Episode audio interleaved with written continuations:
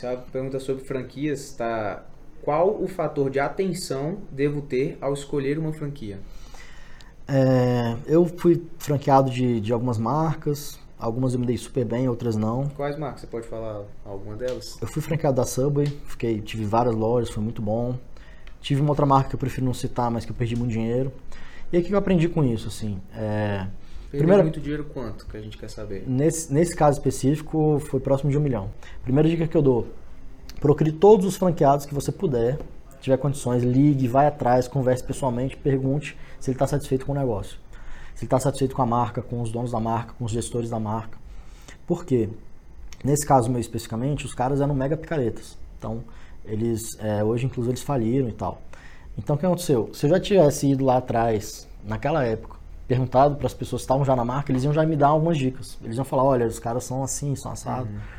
Então, assim, primeira coisa, visitar, tentar conversar, seja por telefone, se não der pessoalmente, né? Então você acha que se você tivesse naquela época visitado ou falado Sem com os dúvida, franqueados, sem dúvida. Eu teria evitado, eu não teria entrado. Então essa aqui seria a dica Acho que é a dica milhão. principal, do milhão, sem a dúvida, dica né? do milhão.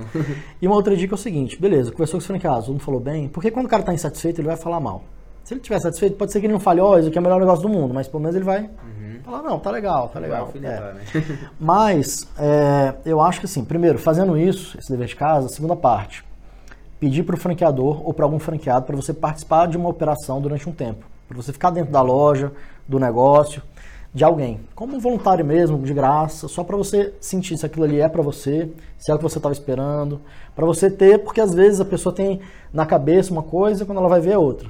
Então, trabalhar dentro do negócio vai fazer você ter certeza de- do que você quer, né?